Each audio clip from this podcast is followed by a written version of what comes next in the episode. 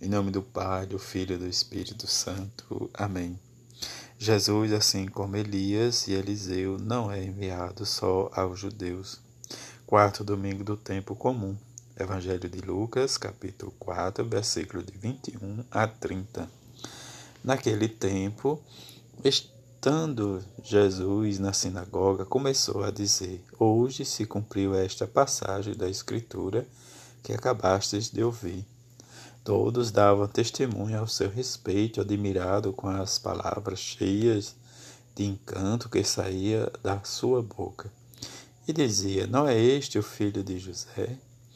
Jesus, porém, disse: Sem dúvida, vós me repetireis o provérbio: médico, cura a ti mesmo. Faz também aqui em tua terra tudo o que ouvimos dizer a que fizestes em Cafarnaum. E acrescentou: Em verdade eu vos digo que nenhum profeta é bem reconhecido em sua pátria. De fato, eu vos digo: no tempo do profeta Elias, quando não choveu durante três anos, seis meses, houve grande fome em toda a região. Havia muitas viúvas em Israel. No entanto, a nenhuma delas foi enviado Elias senão a uma viúva que vivia em Sarepta, na Sidônia. E no tempo do profeta Eliseu houve muitos leprosos, em Israel, contudo nenhum deles foi curado, mas sim Naamã o sírio. Quando ouviram estas palavras de Jesus, todos na sinagoga ficaram furiosos. Levantaram-se e expulsaram da cidade levaram-no até o alto do monte sobre o qual a cidade estava construída e com a intenção de lançá-lo no precipício. Jesus, porém, passando por, pelo meio deles, continuou o seu caminho. Palavra da salvação. Glória a vós, Senhor. Enriquecedor e grande para vivermos sempre atentos à palavra de Deus. E nesta atenção nós possamos sempre compartilhar e viver sempre a nossa humildade. Que a cada domingo, diz nesse ano que a igreja celebra e, e é colocado, diz no, no, no ano diz, do Evangelho de Lucas, que ele vem nos apresentando de forma, diz, Jesus, eu te consagrarei e te fareis profeta das nações. A primeira leitura que nos fala diz, da profecia de Jeremias. Este profeta que foi, né, como ele diz, que foi dirigida a palavra do Senhor, antes de formar-te no seio do ventre materno, eu te conheci.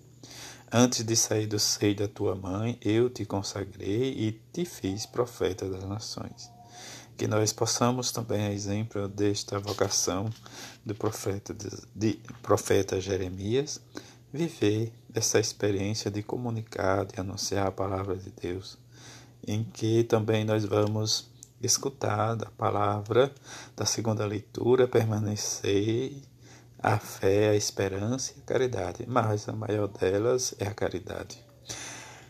Nós vamos escutar o hino da caridade este hino em que São Paulo nos fala de forma extraordinária em que viver a experiência de crescer e de olhar a caridade que é benigna, não é invejosa, não é vaidosa, não insoberbece, mas a caridade é humildade, é prontidão, é amor, é misericórdia que suporta tudo, escuta tudo e espera tudo.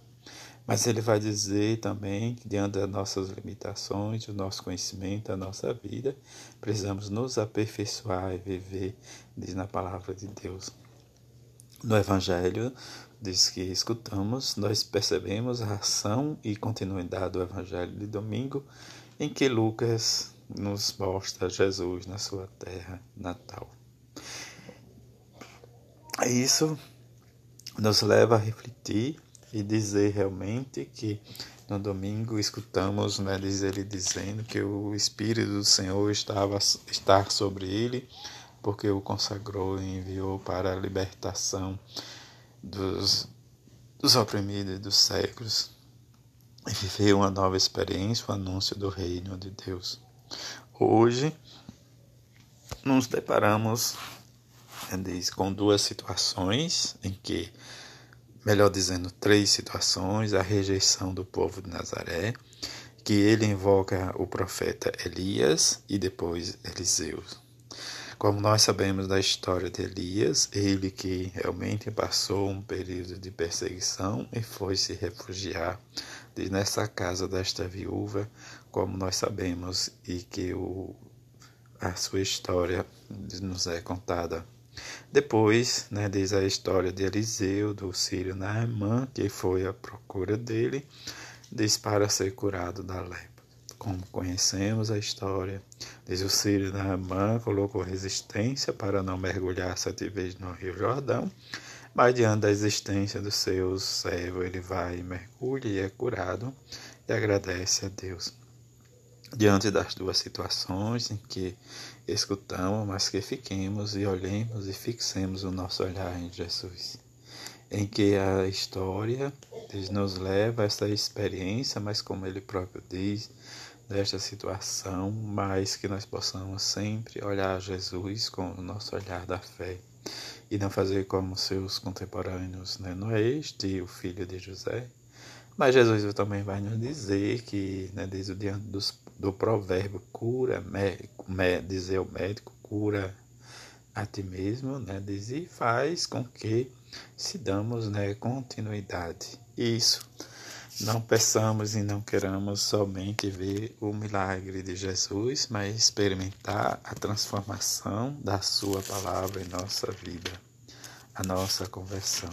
E esta possa ser para nós, de modo, de modo especial, a nossa peregrinação, a nossa missão. Que sejamos homens e mulheres que vivamos o nosso discipulado, que este domingo seja enriquecedor e que possamos sempre experimentar a graça e a verdade do Evangelho de Jesus.